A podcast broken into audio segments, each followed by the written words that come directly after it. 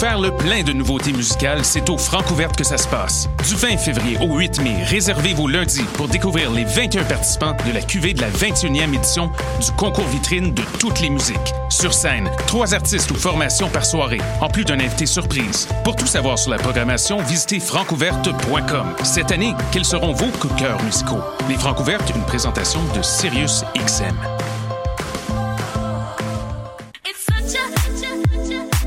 60 minutes de bonheur et de pas de pas de danse. Ça se passe tous les samedis à 14h sur choc.ca avec votre émission du coup qui vous transporte sur la scène électro d'ici et d'ailleurs.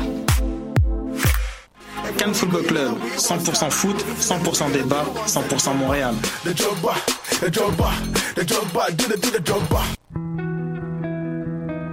Voyage au bout de la nuit, c'est ton émission d'ambiance nocturne sur le Nightlife Underground montréalais.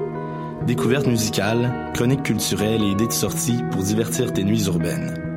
Voyage au bout de la nuit, c'est l'émission nocturne de choc.ca. Eh, j'ai un plan pour voir et écouter des shows gratuitement toutes les semaines. Le studio, c'est le podcast live de choc.ca. Toutes les semaines, retrouvez le meilleur de l'alternative musicale québécoise pour une session live et une entrevue. Vous pourrez suivre l'émission tous les mardis à 17h30 en vidéo direct sur le Facebook de choc.ca et en audio sur le site internet de la station. Et si vous avez manqué l'émission, pas de problème, retrouvez le studio sur nos plateformes podcast et en vidéo sur YouTube. Musique.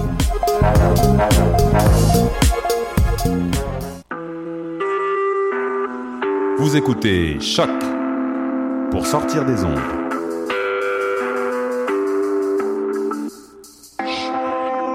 Podcast, musique, découverte. Sur choc.ca. La musique au rendez-vous. Donc, bonjour, euh, chers auditeurs. Mon nom est Michel Grenier, je suis directeur du Centre d'entrepreneuriat JUCAM et je suis aussi euh, prof. Vous savez, maintenant, à Tendance à entreprendre, on tente de démystifier l'entrepreneuriat et vous donner l'envie de concrétiser vos propres projets. L'envie, ben, on l'a ici aujourd'hui encore avec euh, deux, euh, deux entrepreneurs qui ont créé la boîte interactive, puis ils vont nous parler de ça.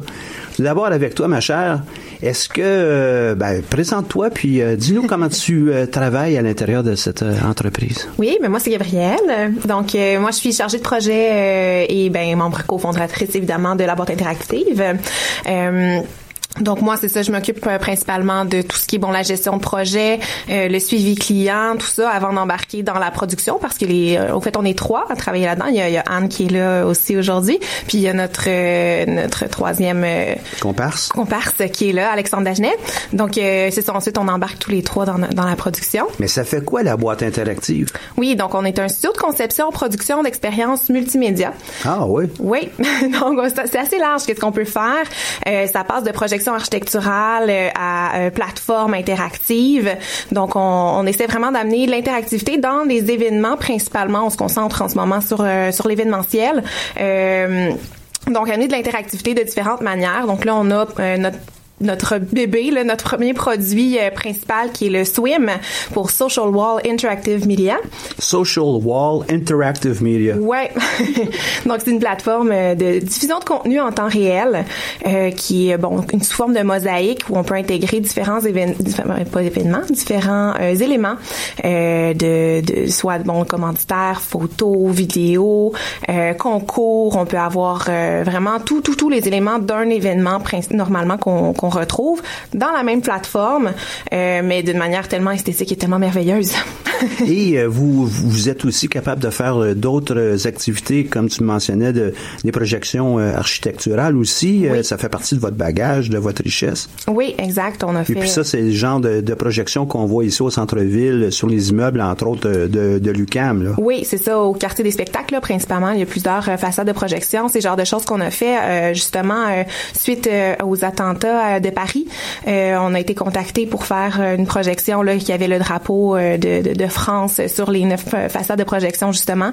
Donc, c'est, c'est, c'est exactement dans le créneau, là, qu'on est. Magnifique, magnifique. Oui. Et euh, donc, toi, tu fais la gestion de projet et la créditivité. Qu'est-ce qu'a fait Anne dans tout ça? Ah, pas grand-chose. Pas grand-chose. Ben bonjour Michel. Bonjour. Euh, alors euh, oui, moi euh, je m'appelle Anne, puis euh, je m'occupe euh, de la direction artistique à la boîte interactive, puis évidemment aussi la production, étant donné qu'on est une équipe assez restreinte. la direction artistique, ça comprend toute l'expérience usagée, mais aussi toute l'approche vraiment graphique, soit les couleurs, les typos qui vont être utilisés, la façon dont ça va être disposé. je m'occupe aussi des maquettes à montrer aux clients, puis des pré-rendus initiaux, vraiment pour montrer à quoi ça va ressembler, que ça soit approuvé, puis ensuite de ça, ben, on rentre en production. Ah, super. Puis tu es aussi impliqué évidemment avec la production. Oui, évidemment. Et le soutien après-vente et euh, toutes les activités qui sont en cours jusqu'à la fin des événements. Jusqu'à la fin des événements, incluant le réseautage. Puis le réseautage est important. C'est d'ailleurs tu le mentionnais, il va falloir que je change ma photo pour LinkedIn. Euh, donc vous êtes évidemment présente sur tous les, les médias sociaux pour faire connaître votre entreprise. Juste pour ça? Ben pas juste pour ça, c'est sûr que bon, on fait les, les, réseaux sociaux sont le fun pour bon euh, euh, présenter nos, nos, différents projets, ce qui est pour rester à l'affût, montrer bon regardez, on, a fait ça récemment, euh, qu'est-ce qui se passe aussi dans le domaine? nous on utilise principalement Facebook là pour pour montrer puis essayer d'éduquer nos clients, notre clientèle. C'est sûr on est dans un domaine émergent, l'interactivité la, puis le multimédia, c'est c'est pas quelque chose qui, qui est là depuis toujours. Donc il faut montrer qu'est-ce qu'on est capable de Une faire. éducation à faire. Exactement où, on s'en va, euh, puis où s'en va les s'en vont les projets, qu'est-ce qui c'est quoi les nouveautés? Donc on utilise beaucoup les réseaux sociaux pour ça, pour euh, montrer qu'est-ce qui est faisable. Puis on vous trouve où sur les médias, les médias sociaux, la boîte interactive ou? Oui, sur Facebook, la boîte interactive. On a Twitter aussi, euh, la boîte interactive. On a Instagram, on est en anglais, c'est Interactive Box. sinon, bon, LinkedIn évidemment, la boîte interactive également. Est-ce que vous avez eu la chance, vous mentionnez Interactive Box, avez-vous la chance d'avoir eu des contrats dans le Canada anglais aussi? Pas pour l'instant. En fait, euh, au début, quand on a choisi notre nom, on s'était demandé, bon, est-ce qu'on choisit un nom un peu plus euh, international, en anglais, ou qu'est-ce qu'on fait? Puis on s'est dit, euh, tu sais, on est chanceux d'être au Québec, puis de pouvoir parler en français, puis de pouvoir faire des entreprises qui sont à notre image. Puis je pense que au Québec, on a une très grande richesse en créativité. Puis on voulait se démarquer aussi par un nom en français, donc on n'a pas nécessairement l'intention de traduire notre nom lorsqu'on travaille avec des clients anglophones. Puis je pense que ça donne un petit cachet, le fait que ça soit euh, presque toujours en anglais. Puis euh, en fait, euh, pour l'histoire, c'est qu'il manquait de caractère. la boîte interactive, c'était trop long pour avoir un pseudo, donc on, on s'est dit bon ben, on va en avoir une déclinaison qui va rentrer. Ah, puis c'est correct aussi de s'adapter aux autres marchés à l'extérieur. Mais j'apprécie beaucoup que ça s'appelle la boîte interactive. C'est beaucoup trop d'entrepreneurs. Je fais une petite éditoriale en même temps. Beaucoup trop d'entrepreneurs lancent leur entreprise avec l'idée tout de suite d'avoir un nom en anglais parce que ça a l'air plus facile. Mais en réalité, la connexion avec leur clientèle est peut-être pas nécessairement bien bien forte de cette façon. Euh, je, fait que j'applaudis le fait que vous l'ayez comme ça. Ben, je suis contente d'entendre ça parce que pour moi c'était très important aussi que ce soit en français. Euh, c'est ça, je trouvais qu'on est on est fier d'être d'être ce qu'on est puis on est francophone donc on, va l'assumer à fond. Et puis on est capable d'exporter quand même même ben euh, si on est une entreprise francophone. Puis pour avoir des déclinaisons dans dans d'autres mm-hmm. langues lorsque vous pourrez percer le marché international, ça c'est clair. Dites-moi dans les dans le passé récent, vous avez eu des, des mandats. Ces mandats euh, parlez-nous en donc un petit peu. Euh, il y en a qui sont intéressants, je crois. Oui, ben on a euh, bon à, tous les mois qui, qui, revient l'expérience Millennia, qui est bon une expérience dédiée à la génération Y. puis bon qui c'est des sous forme de conférences de trois invités à chaque chaque mois. Donc l'événement bon c'est ça c'est à peu près un 20 minutes d'entrevue avec chacun des conférenciers. Puis par la suite période de réseautage. Donc le but c'est de rapprocher la génération Y qui, qui est le public euh, dans, dans ce cas-ci, euh, de différents, euh, soit, bon, soit entrepreneurs, soit bon, il y a eu des acteurs. on a eu bon, on a eu Daniel Henkel, on a eu Martin Carchambault, il y en a eu différents. Euh, puis de voir bon c'est quoi leur expérience de vie puis qu'est-ce qui les a amenés où ils sont présentement donc nous on amène la version euh, l'aspect interactif à l'expérience avec notre plateforme Swim comme je parlais tout à l'heure donc là, ça c'est un contrat qui revient euh, à tous les mois. Les gens peuvent tweeter, puis on voit les tweets apparaître. Euh, ils peuvent poser des questions via la plateforme, etc. Donc ça, ça, amène quelque chose d'intéressant là pour euh, pour les conférences. On a eu également cet été un gros projet au jardin botanique qui était projection au jardin japonais Euh, donc, il y a, bon, cadre des, des, des festivités là, des jardins de lumière, il y a le jardin chinois qu'on connaît beaucoup avec les, les, lanternes. Il y a également le jardin japonais qui est illuminé.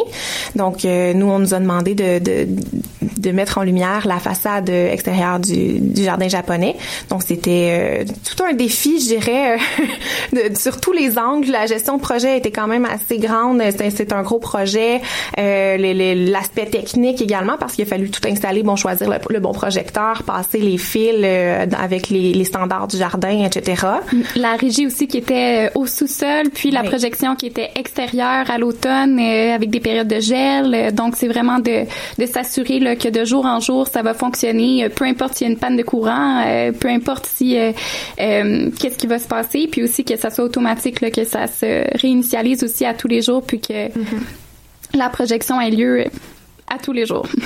Ça a l'air vraiment, vraiment intéressant. Puis toute la dynamique aussi de gestion de projet. Donc, vous êtes obligé d'apprendre à tous les jours sur une longue période de temps. C'est pas. Euh, euh, vous allez reprendre ça avec euh, le jardin botanique? Oui, ben ça, ça va revenir à chaque année pour Donc, à chaque année, vous allez aussi avoir un apprentissage, des ajustements, peut-être une nouvelle façon de le faire. Oui, ben déjà là, avec euh, la, la, la première fois qu'on l'a fait, on a appris beaucoup de choses. Euh, c'est sûr que bon, on s'en va chercher des ressources ailleurs. on est allé chercher un électricien parce qu'on peut pas faire. Euh, il y a certaines choses qu'on peut pas faire nous-mêmes. Ah oui, l'avait dit tantôt, vous avez une équipe restreinte. Oui, c'est ça. Ben on est trois, donc il faut aller chercher des ressources quand on a des, des plus gros contrats, des plus gros mandats. Puis euh, c'est ça. Donc on là, ça va revenir à chaque année. Donc c'est sûr qu'il va y avoir d'autres nouveaux défis qui vont arriver. Si tout d'un coup il fait moins 20 l'an prochain au mois d'octobre, il va falloir peut-être réajuster puis voir qu'est-ce qu'on comment est-ce qu'on règle les, les choses. Là. Mais c'est intéressant justement l'aspect euh, du fait qu'on engage souvent des gens pour venir nous aider, étant donné qu'on est une équipe restreinte. Puis je pense que c'est un avantage euh, dans notre équipe. Par exemple, on avait un projet qui était euh, des pédaliers euh, interactifs qui projetaient un film en temps réel. C'était en Autriche. En tout cas, on était en équipe avec une autre entreprise qui s'appelle Pelouse, une entreprise avec qui on fait souvent des projets. Puis à chaque fois, dans le fond, qu'il nous manque une expertise ou qu'il y a quelque chose qu'on se dit, ben peut-être qu'on n'est pas la personne la plus qualifiée à faire en sorte que ça soit 100% fiable, 100% fonctionnel. Puis à ce moment-là, on va chercher une, expertise externe qui vient vraiment euh, compléter notre offre. Puis euh, ça nous euh, assure aussi de garder un contrôle qualité qui soit assez assez haut. Donc, on a les bonnes ressources au bon moment, ça nous coûte un peu moins cher, on est capable de maintenir une équipe restreinte. Donc, vous autres, vous êtes à temps plein, évidemment, pour tout ça, là. Non, on n'est pas à temps plein. Même pas. Même pas. Euh, là, c'est sûr, nous, on, on voudrait l'être euh, le plus rapidement possible. On travaille fort pour que ce le soit. Mais euh, bon, euh, la, la, vie fait, fait les choses autrement. Mais c'est sûr que ça va très bien pour le moment. On atteint tous nos objectifs qu'on voulait. Là, ça va bientôt faire deux ans qu'on qu'on est là. mais on a tous un petit travail à temps partiel également pour nous aider là à arrondir les fins de mois. les fins de mois. Puis, ben, veut pas, on a quand même un investissement personnel aussi qu'on contribue pour la boîte euh, à certains moments. Là, on s'est acheté un, ordinateur super puissant puis tout ça. On s'est dit bon, regarde, on donne un petit un petit boost puis on va être capable de s'amener encore plus loin. Donc, euh, on, se garde cette sécurité là pour euh, pour pouvoir nous nous amener plus loin avec la boîte également là. Je trouve aussi que c'est une sécurité émotionnelle. Je pense que quand on est en sécurité financière, ben ça nous permet de prendre des décisions qui sont posées aussi. C'est sûr que si on est en train de se demander si on a besoin de 50 dollars pour terminer le mois, ben c'est pas nécessairement la meilleure position pour prendre des décisions éclairées à long terme. Donc on l'a euh, vraiment évalué en équipe là les trois puis on s'est dit euh, bon ça y est, euh, on va y aller petit à petit sur des bases solides puis en même temps ben on va être certain d'avoir la confiance qu'on a besoin pour être capable de croître de façon efficace. Mm-hmm. Puis chaque, euh, entrepreneur, chaque équipe entrepreneuriale aussi a son profil de, prise de risque, son, son profil de vie aussi. Donc euh, chaque euh, projet va prendre le temps que ça prend pour pouvoir atteindre la maturité. Puis dans votre cas, vous, c'est le chemin que vous prenez. Là. Mais j'ai cru comprendre lorsqu'on se parlait à ronde que vous mettez quand même pas mal d'heures pour votre entreprise. Là. Oui, absolument. c'est sûr que oui. Euh, puis, euh, dépendamment des, des contextes, c'est sûr que si on a deux euh, deux projets en chantier, ben c'est sûr qu'on va passer plus pardon, plus de temps. Euh, ça va inclure euh, des fois de travailler très tard le soir ou si ça marche pas puis que le projet est pour le lendemain, ben des fois on passe la nuit même dessus. Mais euh, on essaie toujours de garder une flexibilité qui nous permet de faire des semaines très complètes là ou chargées même lorsqu'il y en a le besoin. Mais euh, on essaie toujours euh, minimum d'avoir deux journées par semaine où est-ce qu'on se consacre absolument sur les tâches de la boîte interactive euh, pour être certain d'y arriver, puis aussi d'être capable de faire les tâches de gestion aussi qui sont liées à ça, là, puis pas juste de produire les projets. Puis je vous vois, là, vous avez pas l'air malheureuse avec ça. Là, hein? Je vois juste le sourire, je le vois, on l'entend aussi dans votre voix. ça, ça vous dérange pas de mettre tout ce temps-là pour, pour l'entreprise? Pas du tout. Mais on a du plaisir à travailler ensemble. C'est c'est ça pourquoi on s'est associés aussi les trois. Euh, c'est c'est pas ça a pas été bon du jour au lendemain. On décide euh, ok on part quelque chose. On fait beaucoup beaucoup de projets ensemble. On a toujours eu beaucoup de plaisir. Puis euh, on s'entend super bien sur tous les niveaux. Donc c'est ça aussi le choix de vie qu'on a fait de dire bon ben on prend euh, on prend un travail à temps partiel puis un temps partiel pour euh, pour la boîte. Ben c'est ça donc on se sentait super à l'aise. Puis on s'est dit on veut comme Anne disait cette sécurité là puis on, on, se parle beaucoup, on est très transparents les, les uns envers les autres. Puis c'est ça qui fait qu'on est capable de d'avancer. Puis les heures, euh, ça nous a jamais fait peur nous autres. on, a, on est habitué de travailler fort. Puis je pense que c'est une de nos belles qualités euh, communes aux trois. On est très très très travaillant. Puis on, on est très persévérant. Puis euh, on va vraiment mettre tout ce qui est tout ce qu'on peut, toute nos, notre énergie pour que le projet soit mené à terme de la façon dans laquelle on la voit. On laisse rien laisser de côté. Puis euh, c'est ce qui nous rend heureux au final. Puis là, tu dis, ben, travaillez fort, mais je suis pas certain à vous entendre si vous travaillez ou vous amusez. Là. Je suis certain, c'est quoi, là?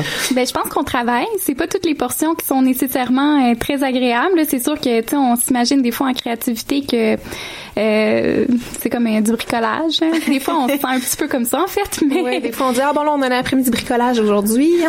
on, sort nos, nos exactos puis nos, notre colle. Mais, mais tu sais, il reste quand même que faire du bricolage, des fois, à 10h30 euh, le soir, un dimanche, euh, c'est pas exactement euh, ce qu'on peut appeler une partie de plaisir, mais c'est sûr qu'on prend beaucoup de plaisir à travailler. Puis aussi, ben, que ce soit en en planification, en maquette, même en production, ben il y a des étapes qui sont vraiment agréables. Puis surtout quand on arrive au, au point où est-ce que nous on est satisfait, puis que le client aussi est satisfait. Ben je pense que c'est là que c'est c'est le plus gratifiant parce que nous on a vraiment l'aspect euh, ben on a réalisé quelque chose qui était concluant, puis en même temps ben le client est satisfait, puis on sent vraiment aussi qu'on répond directement aux besoins du client. Ça c'est vraiment euh, c'est vraiment la mm-hmm. partie la plus plaisante. C'est le petit bonbon. Oui. La créativité, j'en doute pas du tout. Ça fait pas tellement longtemps que vous êtes sorti de l'université. Euh, vous avez toutes ces idées, tout, tout, ce bagage que vous avez pu ramasser ici. Mais comment vous faites pour demeurer à la page? Euh, de ce qui se passe tout en travaillant, tout en ayant aussi euh, vos, votre autre travail pour arrondir les fins de mois. Comment vous faites pour rester à la page? Ben, j'avouerais que c'est pas nécessairement toujours évident. On, des fois, on met, c'est la première chose qu'on va mettre de côté. Au fait, la recherche, puis euh, de se dire bon ben, on va aller à tel événement pour euh, pour voir qu'est-ce que les artistes font en multimédia euh, en ce moment, tout ça. parce que quand on est dans un projet, on travaille fort, on a ci, on a ça. À un moment donné, on n'a plus le temps nécessairement là. Donc, mais il faut faut se garder le temps. C'est comme le réseautage aussi. On se dit ah ben là, c'est super important parce que quand tu le vois à long terme, si ben dans deux mois on n'a pas de projet, ben on n'est pas plus avancé. Donc c'est un petit peu la même chose. Il faut qu'on reste à l'affût parce que c'est ça notre travail. Ça c'est une bonne partie de, de, de ce qu'on doit fournir à nos clients. C'est l'avant-gardisme puis dire où est-ce que vous ramassez ça où là toutes ces idées? Ben c'est sûr qu'il y a beaucoup de blogs hein, qui parlent euh, de différentes choses je parle à, je, pardon je pense à euh, creative application il y en a mm-hmm. plein euh, différentes pages même Facebook qu'on suit des fois ils il euh, publie des, des articles qui parlent de, je sais pas, une installation qui a été produite en Allemagne ou en Suède ou euh, aux États-Unis ou à Montréal. Puis ici euh, aussi, on a, on, on, est chanceux, on a la Société des arts technologiques qui est tout près. On peut aller facilement aller voir des événements, participer à des expériences de, en, expérimental. Donc c'est là qu'on retrouve les nouvelles technologies. Là.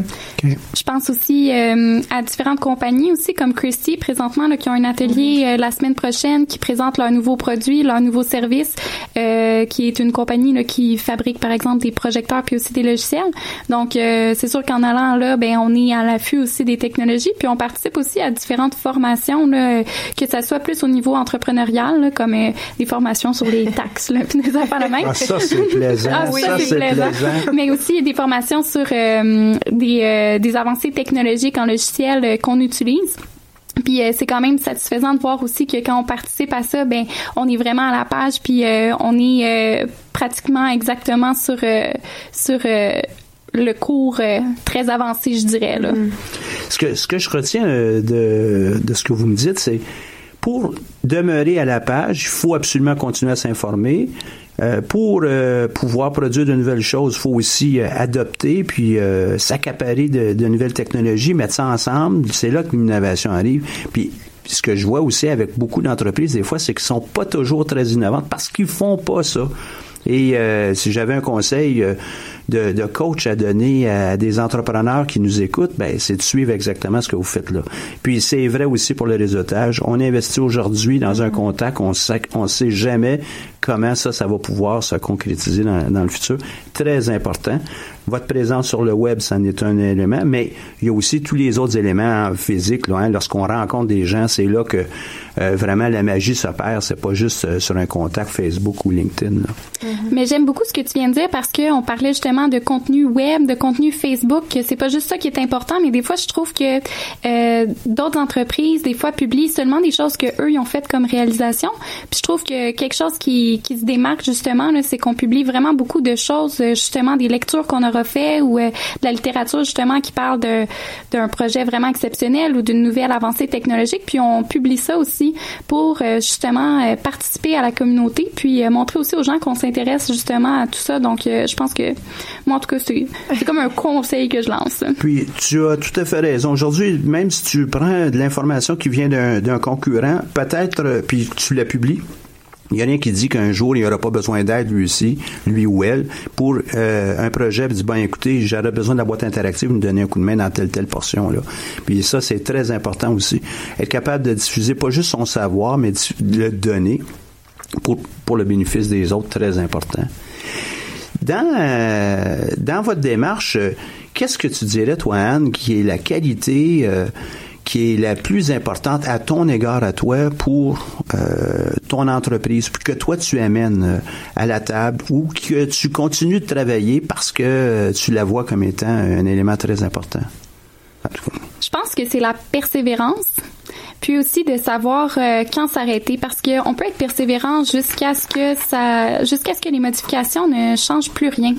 Euh, c'est important de savoir quand est-ce que le produit est final puis quand est-ce qu'on a répondu à la demande. Mais je pense que vraiment la persévérance c'est une c'est une qualité qu'on qu'on doit garder puis qu'il faut euh, mettre de l'avant parce que euh, sinon ben on n'y arrivera pas là. Il faut être capable de se dire euh, on veut aller chercher un nouveau client on est déjà euh, un petit peu bouqué peut-être on est peut-être déjà vraiment fatigué ou ça fait peut-être longtemps qu'on n'a pas pris des vacances mais c'est pas le moment d'arrêter là. Donc vraiment de se dire on va travailler jusqu'à temps qu'on remette un produit qui soit à notre goût, au goût du client, qui a répondu aux besoins, mais en même temps que on, on va sentir qu'on peut mettre notre signature dessus, ben que ça s'appelle ben la boîte interactive. Puis mettre la signature sur quelque chose, c'est tellement important. Hein? C'est très, très vrai. C'est drôle que tu nous mentionnes la persévérance parce que ça fait plusieurs entrepreneurs qu'on on rencontre ici et ils nous parlent de la persévérance à peu près toutes les fois. Est-ce que euh, dans, dans ton cas à toi, tu dis que c'est l'élément clé ou? Ben, selon moi, oui, parce que mais je pense que ça, ça fait partie de l'entrepreneuriat à la base. Je pense pas qu'il y a quelqu'un qui peut se lancer en affaires euh, sans euh, sans être persévérant. Ça prend que ça prend le le sentiment de d'avoir un accomplissement suite à avoir travaillé fort. Puis c'est l'argent euh, l'accomplissement? non, ben comme je disais tantôt, je pense que c'est plus au niveau de la satisfaction des deux parties. Là. Ben, c'est sûr que, tu sais, je veux dire, une entreprise, il faut qu'elle soit rentable, mais je pense que la satisfaction des deux parties puis la réponse aux besoins, ça, c'est vraiment ce qui est le plus gratifiant pour nous autres. C'est l'accomplissement personnel et euh, la satisfaction du client, là. Oui, exactement. Toi, toi, de ton côté, Gabriel, tu amènes quoi euh, comme euh, grande qualité? Puis, quelle, quelle est celle que tu vois? Évidemment, pas la persévérance? On l'a entendu qu'elle existe déjà dans l'entreprise. Qu'est-ce que tu amènes dans ça? Ben moi je dirais euh, autant Anne pas justement pour qu'on reste euh, stable à ce niveau-là. Euh, moi j'aime ça me projeter dans l'avenir, dire ok bon ben regarde là comme j'en parlais aussi tantôt, là on, on, est là en ce moment, on a tel projet, on a telle chose, mais qu'est-ce qui va arriver après? Où on veut aller? Qu'est-ce qu'on veut faire? Qu'est-ce qu'on veut devenir? C'est des questions qu'on se pose beaucoup au début, mais que je pense qu'il faut qu'on se repose souvent qu'on se fasse des rencontres, qu'on se dise bon là on, a réussi tel objectif, quel est le prochain? Pour justement on veut grandir, on veut euh, de, devenir de, de, plus en plus euh, imposant, de plus en plus important dans, dans notre domaine. Donc, quels sont nos prochains défis? Moi, je suis, une, fille de défis. j'ai besoin de savoir où je m'en vais, puis j'ai besoin, ça me rassure, moi, de me dire, OK, ben, prochaine étape, c'est ça, puis j'ai un plan. Je sais qu'est-ce que je fais. Fait que, ben, moi, c'est sûr que je, bon, je suis très, très communication. J'ai L'organisation, pour moi, est très, très, très importante, puis ça, comme je dis, ça me rassure, ça me stabilise. Donc, d'amener ça euh, dans, dans notre équipe, je pense que c'est un, à mon avis, c'est un point important. je pense, en tout cas. Puis, je vais vous demander de parler pour votre collègue. Qu'est-ce qui amène votre collègue dans ça? Que vous voyez puis que vous êtes capable de partager avec nous? Moi, j'aime ça l'appeler des fois le, le, le cerveau de l'opération. Il c'est, c'est le plus calé des trois euh, en programmation.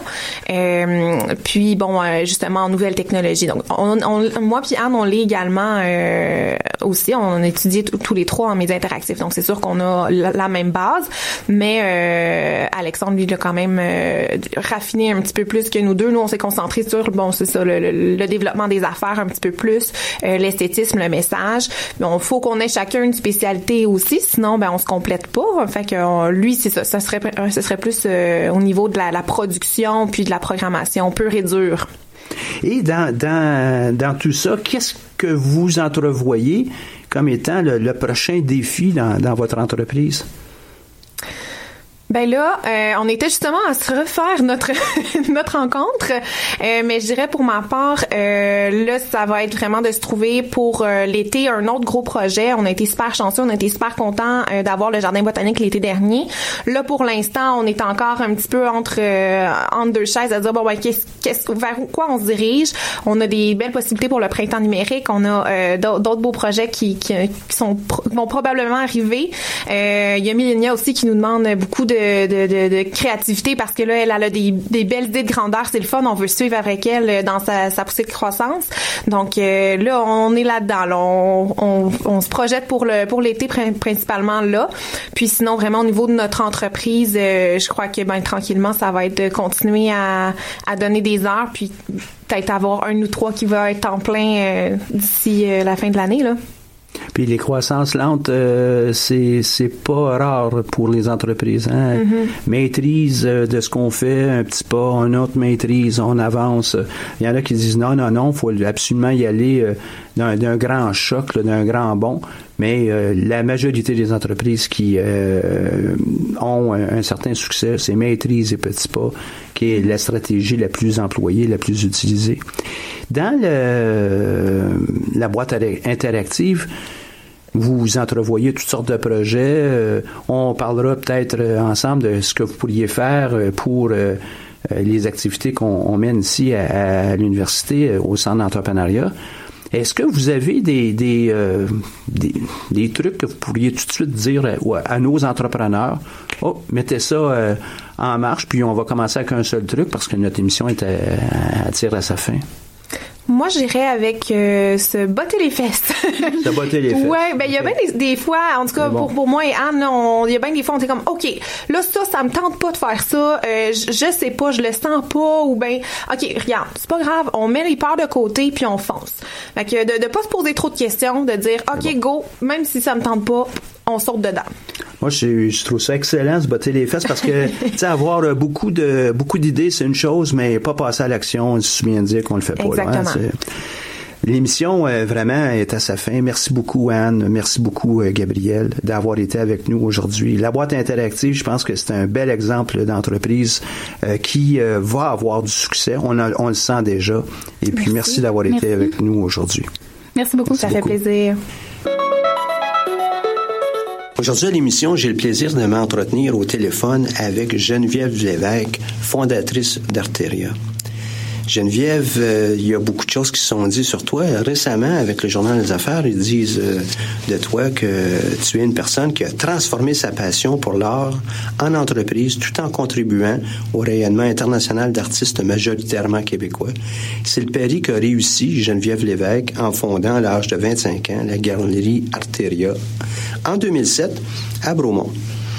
Et tu disais, tu étais cité dans ça, j'avais de nombreux amis artistes qui avaient de la difficulté à promouvoir leurs œuvres, alors j'ai commencé à les aider bénévolement. comment est-ce qu'une personne comme toi, qui est diplômée de communication, a eu de l'intérêt pour les arts et euh, tu as développé ton entreprise? Euh, ben, c'est sûr qu'il y a eu beaucoup de facteurs qui ont rentré en ligne de compte, mais je pense qu'au final, ça a été finalement un heureux accident. Euh, j'ai toujours été passionnée par les arts, mais j'aurais pas cru être capable d'en vivre. Euh, donc, euh, plus jeune, j'adorais aller au musée, faire des lectures sur le sujet, euh, mais je voyais pas nécessairement ça comme comme une option de carrière, en fait.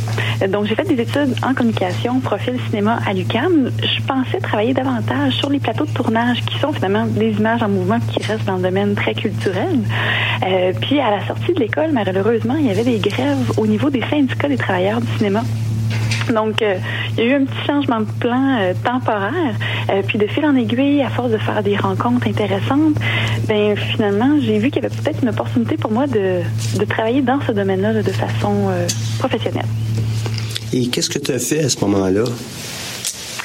Euh, en fait, il, s'est passé plusieurs étapes. Dans un premier temps, à la graduation de l'UCAM, je suis allée sur le marché du travail pendant un an. Euh, je voulais faire mes classes, je voulais voir qu'est-ce qui était possible et j'ai travaillé justement dans une PME et j'ai beaucoup aimé l'approche d'une petite entreprise. J'ai beaucoup appris de mon employeur à l'époque, euh, mais c'était pas nécessairement le secteur dans lequel j'avais envie de continuer d'évoluer. Donc, par la suite, étant pas tout à fait certaine de qu'est-ce que je voulais faire, euh, je savais en fait, dans l'ensemble, que je voulais faire la représentation d'artistes, mais on sait que c'est un milieu qui n'est pas toujours facile. Donc, pour vraiment construire un plan d'affaires complet, euh, puis qui ferait justement de la valeur ajoutée, je suis allée faire un programme Jeunes volontaires. Euh, donc, ça, c'est un programme qui est offert par les Carrefour Jeunesse Emploi. Et c'est un programme qui dure euh, de 8 à 12 mois où finalement un jeune promoteur peut faire un projet de son choix euh, et aller vraiment chercher une expérience de terrain. Donc c'est là où on a l'opportunité de, faire des essais et des erreurs parce que on a un soutien financier qui nous permet justement de ne pas être axé seulement sur les revenus. Donc ça nous permet vraiment de faire de belles expériences.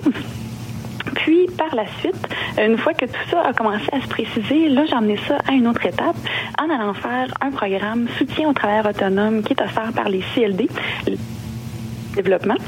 Euh, donc là, encore une fois, j'ai pu euh, continuer à, perfectionner mon plan d'affaires, à, créer un réseau de contacts, puis euh, à le mener à, l'ouverture de l'entreprise. Ah, c'est bon ça. Et si je me souviens bien, tu as aussi participé au concours Mon entreprise au centre d'entrepreneuriat il y a déjà de ça quelques années. Oui, c'est exact. Euh, donc justement, quand euh, l'entreprise euh, a, finalement démarré, il y a beaucoup de soutien au démarrage d'entreprise, beaucoup de visibilité, puis beaucoup d'appui d'intervenants. Donc, dans les quelques concours d'entreprise où j'ai eu la, chance de participer, il y a eu effectivement le, centre d'entrepreneuriat de l'UCAM qui avait le concours Mon entreprise. Puis, je me permets d'ajouter qu'il y avait des ateliers fort intéressants aussi en préparation du concours. J'ai eu des formations qui, encore aujourd'hui, m'aident beaucoup dans mon travail. Ah, t'es bien gentil de dire ça. Mais c'est vrai, c'est pensé. Je me souviens de ton projet, puis euh, tu avais eu à faire euh, mon éducation un peu lorsque tu voulais avoir ta galerie d'art qui était. Est-ce qu'il est qu'il y avait un pied à terre à ce moment-là? Je connais évidemment la réponse. Hein? Euh, ben, en fait, oui, c'est ça. Nous, on a fait les choses un peu à l'envers. C'est-à-dire que la plupart des entreprises vont sécuriser le marché local et ensuite se dédier à l'exportation. Nous, on a décidé de faire les choses à l'envers. On a commencé en export, puis au fur et à mesure que les besoins de l'entreprise grandissaient, on a fini par ouvrir, en fait, un pignon sur rue seulement en 2010 ou 2011, donc trois à quatre ans après le début de l'entreprise, en fait. Donc, tu, tu exploitais ton entreprise un peu à l'international. Je me souviens recevoir tes cartons d'invitation pour participer à gauche, à droite. Je te voyais comme une citoyenne du monde, euh, m'invitant à aller à Paris, à Londres, à, à New York pour euh, des vernissages. Je trouvais ça vraiment euh, intéressant. Mais toi, tu vendais de l'art qui était différent un petit peu. À Hong Kong aussi, je crois. Hein? Euh, tu vendais de l'art, toi, qui, qui sortait un peu de l'ordinaire. Tu as eu à faire mon éducation. Veux-tu m'en parler un peu de cet art-là? Oui, avec plaisir. Euh, donc, effectivement, on a, je, réponds à la question de deux façons différentes. On a, on a beaucoup fait de promotion internationale et on invite toujours nos clients québécois, nos, contacts québécois, parce qu'on ne sait jamais qui ne connaît pas un expatrié ou un ami qui habite à l'étranger. Puis aussi, c'est que ça alimente le prestige de l'artiste sur la scène locale. Euh, donc moi, j'ai eu un coup de cœur pour les artistes québécois émergents, euh, que ce soit dans le figuratif ou dans l'abstrait. Euh, au début, on était peut-être un petit peu plus contestataire qu'on peut l'être maintenant dans le style pictural, euh, mais reste que oui, effectivement, on est vraiment orienté très contemporain. Euh, c'est un marché qui existe au Québec, définitivement. Peut-être des fois au Québec, on est habitué d'avoir quelque chose qui est un petit peu plus traditionnel en imagerie. Euh, mais sur la scène internationale, effectivement, on a senti qu'il y a vraiment une demande pour ce genre d'œuvre-là. Et, aussi, c'est euh, que les parts de marché sont moins contingentées qu'au Québec. Au Québec, on a des artistes de très grand talent, euh, mais je pense qu'il y a peut-être plus d'artistes que de clients. On est, ah un, on est un petit, une petite communauté. Euh, les gens de tous les secteurs culturels le disent, que ce soit en cinéma, en musique. Euh, on a un petit bassin de clientèle. Donc, si forcément j'arrive dans une ville comme Istanbul, qui a 18 millions d'habitants, euh, les gens qui peuvent se permettre de l'art et qui ont envie d'en consommer est forcément plus grand qu'ici très, très intéressant. Et euh, est-ce que, sans, sans nécessairement être exhaustif, tu as des artistes que tu représentes que, dont tu es particulièrement fier, tu es probablement fier de tout le monde, là, mais euh, qui euh, sont tes, en anglais on dirait tes flagships, tu sais, tes, les gens avec qui là, tu, ça ouvre toutes les portes? Euh, c'est sûr que, euh, comme vous dites, je, suis biaisée, j'aime tous mes artistes, mais on se rend compte que d'un marché à l'autre, c'est pas nécessairement les mêmes qui vont rencontrer un succès. Euh, donc, si on prend New Et que tes artistes doivent t'aimer, toi, avec des réponses comme ça, là, hein, c'est ah! certain. Là. mais c'est vrai parce que si, disons, là, je prends les, les, les shows qui s'en viennent rapidement. la semaine prochaine, on va être à Miami. Ah, j'ai reçu mon invitation encore, moi. Ah, ben, je m'excuse, je vais vous en envoyer une bientôt. OK. euh, donc, l'an passé, à Miami, on a Amélie Desjardins, euh, qui est originaire des cantons de l'Est, qui fait des œuvres, euh, des photographies sur bois d'épave avec résine qui sont absolument splendides, qui avait vraiment eu un très bon accueil. C'est sûr que justement, c'est une ville de bord de mer, donc c'est quelque chose qui, qui leur parle beaucoup. Le show suivant à Londres, donc là, j'avoue que ça, c'est un très bon marché. On a un peu de tout pour tout le monde. Euh, New York, qui va être en mars encore une fois. Euh, l'an passé, on a Nathalie Boissonneau de Gaspésie qui avait fait une très belle performance, euh, qui fait des œuvres très épurées, des femmes un peu dans le domaine du rêve sur Canva. on a aussi Tony Moriello qui est un artiste de Montréal, qui est en fait un designer graphique et qui a commencé à faire des œuvres numériques euh, imprimées sur papier ou sur diabone. Et puis ça, c'est très nouveau dans l'industrie d'avoir une œuvre qui n'a pas été faite en parenthèse, à la main. Euh, donc, au début, on a senti une certaine réticence des gens de dire, mais est-ce que c'est vraiment de l'art ou pas vraiment? Ça n'a pas été touché par une personne. Puis là, vraiment, on a réussi à l'inscrire dans le circuit. Puis là, il y a vraiment une très belle popularité. Donc, en fait, on a euh, une trentaine d'artistes à l'heure actuelle. Je pourrais vous parler de, de chacun d'entre eux qui ont toutes des, des, des belles particularités. Euh, mais en fait, je vous invite à aller voir le site web. Cette ah, le site web, justement, j'étais pour te demander ça. tous tes artistes sont représentés sur le site web? Oui, c'est exact. Euh, donc, aussi, euh, je crois, une place d'affaires où on peut en voir plusieurs de ces œuvres aussi. Euh, oui, c'est pratiquement notre portfolio complet. Euh, pour le moment, on n'est pas une plateforme de vente en ligne. les clients doivent toujours nous contacter pour avoir une soumission, mais on se rend compte, malgré les études qui ont été listées dans, dans, les années dernières, l'avenue du web dans le monde de l'art, je pense que c'est difficile pour un client d'acheter une pièce en ligne sans jamais avoir vu euh, le coup de pinceau, la, luminosité, est-ce que l'œuvre est mate, est-ce que l'œuvre est brillante. Il y a tout ça que un artiste qui a déjà, euh, pardon, un client qui a déjà vu un Dominique Desmeules, disons, qui est assez texturé, euh, oui, par la suite, pourra dire, bon, celui-là, en ligne, me plaît beaucoup, il a le bon format, il a les bonnes tonalités, tout ça.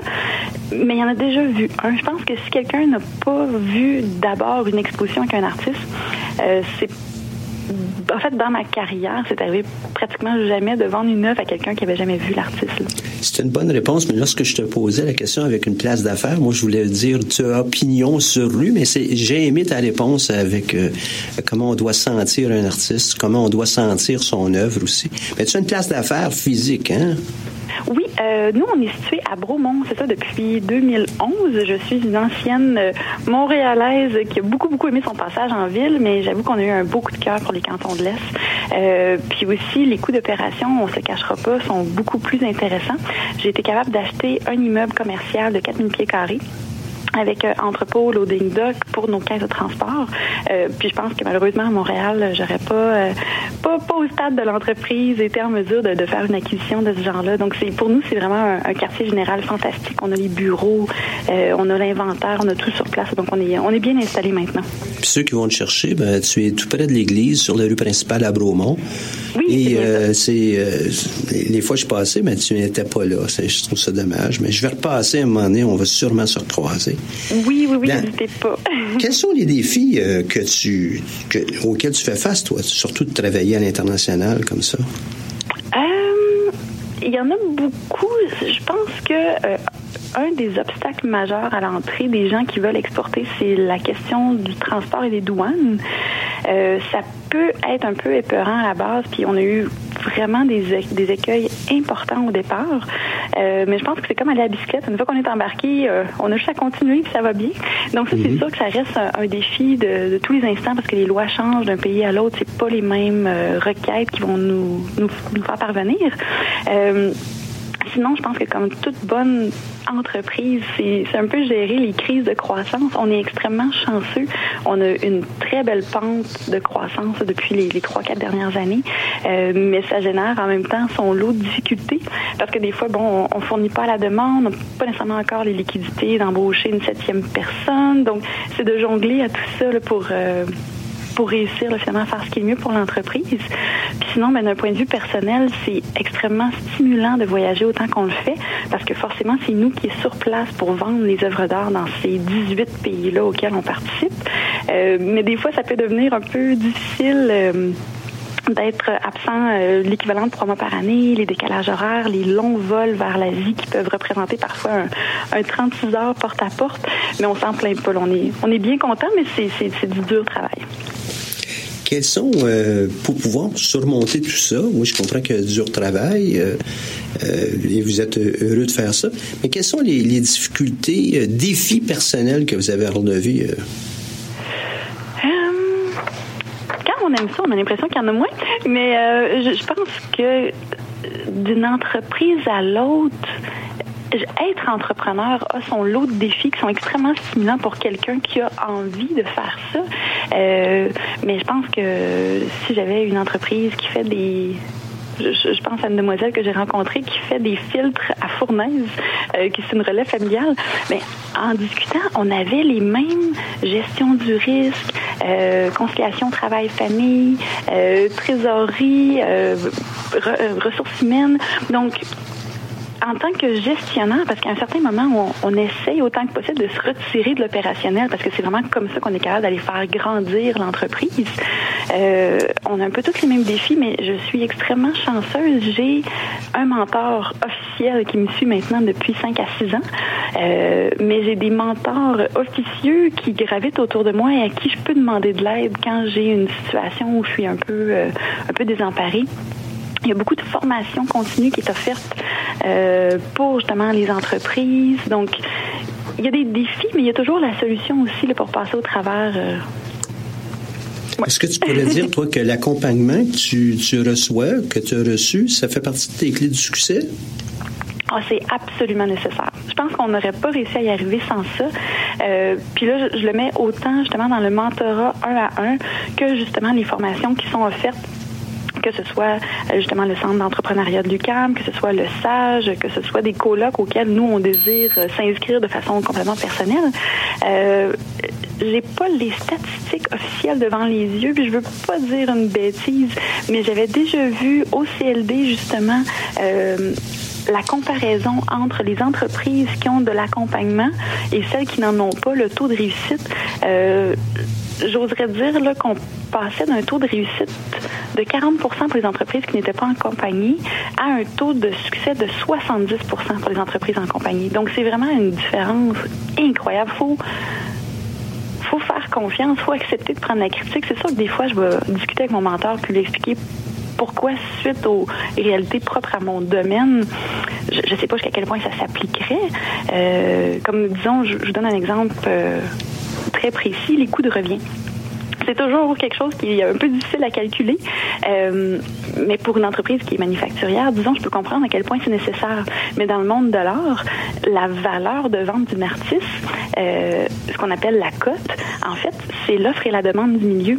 Donc, nous, on a, jusqu'à un certain point, aucun contrôle là-dessus. Donc, si toutes les galeries se sont entendues sur un prix, nous, faut qu'on suive le même prix. Donc, je peux pas faire un coup de revient. Donc là, à ce moment-là, je vais en discuter avec mon mentor de dire, bon, pour nous, ça s'applique pas de la même façon, mais ça force à faire une réflexion, à pousser plus loin euh, comment mieux gérer nos coûts fixes, comment mieux euh, finalement administrer l'entreprise. Mais euh, oui, effectivement, c'est vraiment salutaire d'avoir un accompagnement puis de prendre le temps d'écouter puis de mettre en application ces conseils-là de, de, gens qui ont parfois 20, 30, 40 ans d'expérience dans le milieu des affaires. Ah, c'est certain qu'on pourrait parler de coût de revient ensemble, toi et moi, puis on aurait probablement aussi un point de vue qui pourrait être différent de celui d'un mentor ou euh, d'un autre mentor plutôt.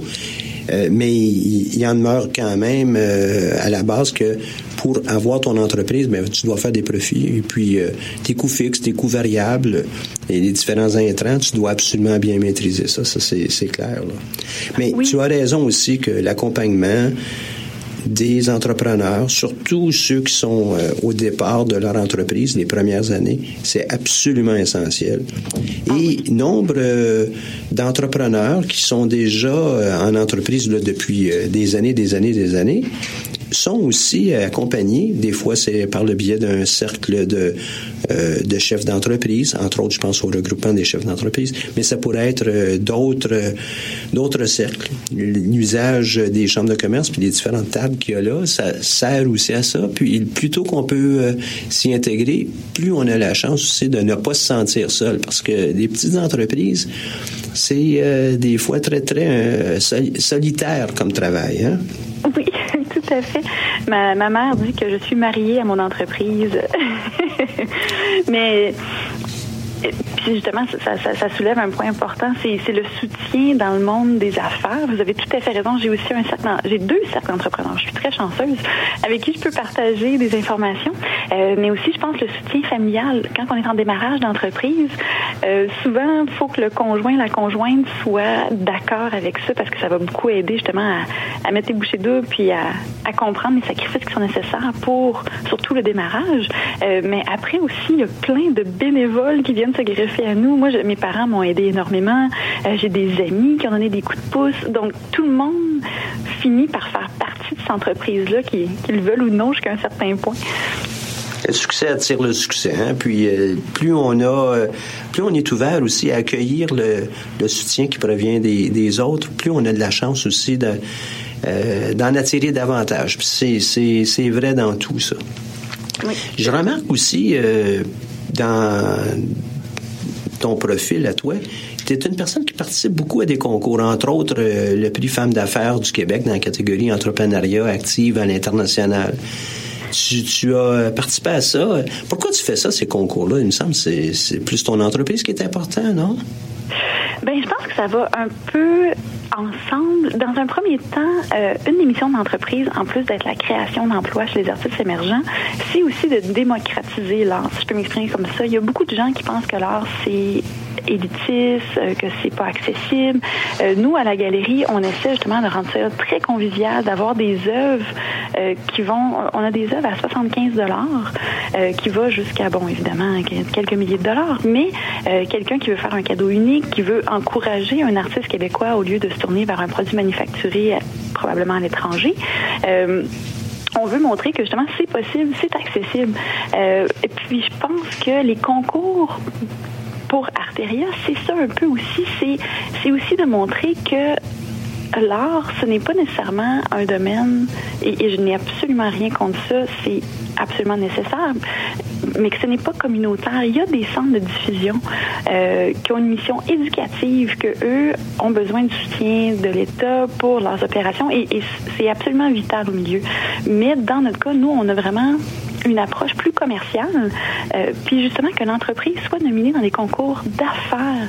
C'est la reconnaissance de nos pères qui dit, OK, oui, Arteria, c'est une entreprise qui est rentable, qui s'exporte, qui est innovatrice. Euh, Donc, dans un premier temps, pour aider justement notre mission à faire découvrir l'art à plus de monde, je pense que c'est une vitrine exceptionnelle.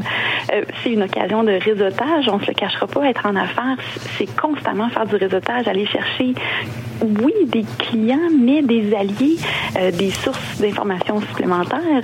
Euh, donc, à tout plein de niveaux, et puis c'est de la publicité, on s'entend, grâce au concours, aux Ben nombreux oui, concours, euh, on a été dans le, dans le journal, entre autres, le Journal des Affaires, dans le Journal de Montréal, tout ça. Donc. La presse, aussi, ouais.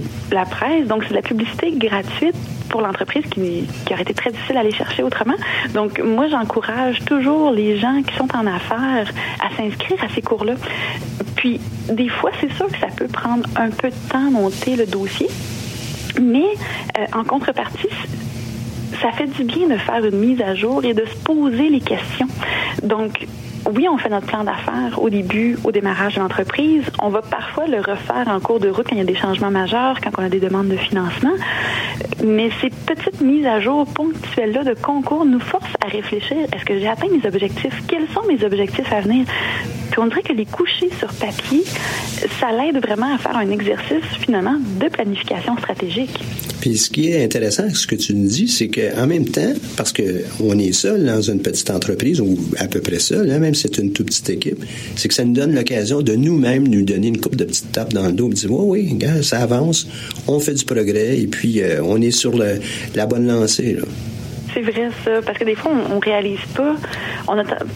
Je suis quelqu'un de très positif généralement, mais ça peut être facile de voir le verre à moitié vide à certains niveaux puis de se dire bon c'est difficile, bon en fait c'est qu'on je pense que les entrepreneurs ont toujours une vision et espèrent accéder à l'excellence. Donc, on voit toujours le but qui est en avant qui est parfois loin, qui est parfois haut, mais on oublie de regarder tout le chemin qui a été accompli et de se dire, mon Dieu, c'est vrai que finalement, ma situation est drôlement meilleure qu'il y a trois ans. Donc, euh, oui, effectivement, c'est vrai que ça, ça nous donne la, petite tape dans le dos à nous-mêmes. Maintenant, toi qui existe euh, comme entreprise là, depuis euh, quelques années, qu'est-ce que tu vois, toi, comme étant la, la qualité première euh, d'un ou d'une entrepreneur comme toi? Je ne sais pas s'il peut en avoir qu'une seule. Euh, Ah, Vas-y. En avoir plusieurs, c'est certain. Je, pense que dans un premier temps, peut-être la gestion du risque et la gestion du stress euh, doivent être là parce que l'entrepreneur va vivre constamment des euh, des surprises euh, qui sont pas toujours négatives, mais qui requièrent un changement, une, une adaptation très très très rapide. Ça serait peut-être ça, peut-être la résilience, la capacité d'adaptation. Euh, puis bon, comme là, nous, on est rendu à six employés. Euh, puis forcément, oui, on est bien content de ça. Puis forcément, quand il y a quelque chose qui fonctionne pas, et c'est parfaitement correct, mais c'est sur mon bureau que ça se ramasse. Et, je n'ai aucun problème à gérer euh, les, divers problèmes, mais bref, euh, faut, faut, faut faire faut, avoir une, certaine créativité pour justement euh, réfléchir rapidement, changer de plan. Donc ça, ça serait déjà un. Un là, ça va être un peu contradictoire ce que je vais te dire là, mais ça prend une certaine part de perfectionnisme parce qu'il faut que le travail soit bien fait pour que les Surtout dans le domaine dans de lequel tu es. Hein? oui, mais paradoxalement, ça prend un certain lâcher prise parce qu'une entreprise, puis vous me corrigerez si c'est pas comme ça ailleurs, mais j'ai l'impression qu'il y a toujours quelque chose à faire. Il y aurait toujours un nouveau projet, un nouveau dossier. Donc, à un certain moment, pour garder une, une stabilité euh, physique et mentale, il faut se dire bon ben.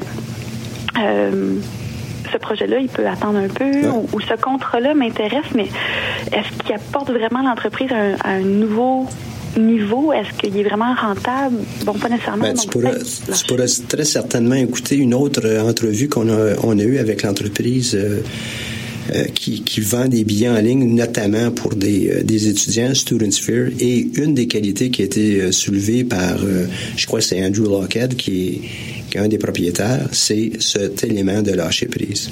Ah oui. hein. Ma, ma chère Geneviève, l'émission, tu t'en rendras même pas compte, hein, mais on vient pratiquement euh, passer une demi-heure ensemble. Oh, wow. Euh, ça a été euh, une très, très belle euh, entrevue avec toi. J'ai beaucoup aimé t'entendre. Merci beaucoup euh, d'avoir accepté de nous partager ton expérience. C'est vraiment plaisant. Et puis, ceux qui nous écoutent, ben, peut-être à Tokyo, Sydney, New York, Paris, Londres, Buenos Aires, Istanbul, on l'a mentionné tantôt, ou Miami, c'est peut-être une belle occasion d'aller voir ce que Arteria fait et puis peut-être de rencontrer Geneviève. Cette émission est rendue possible grâce à la participation financière de la Banque nationale, notre partenaire principal. Leur appui nous permet d'avoir cette émission, de même que nombre de nos services. Merci à tous d'avoir été à l'écoute et à bientôt.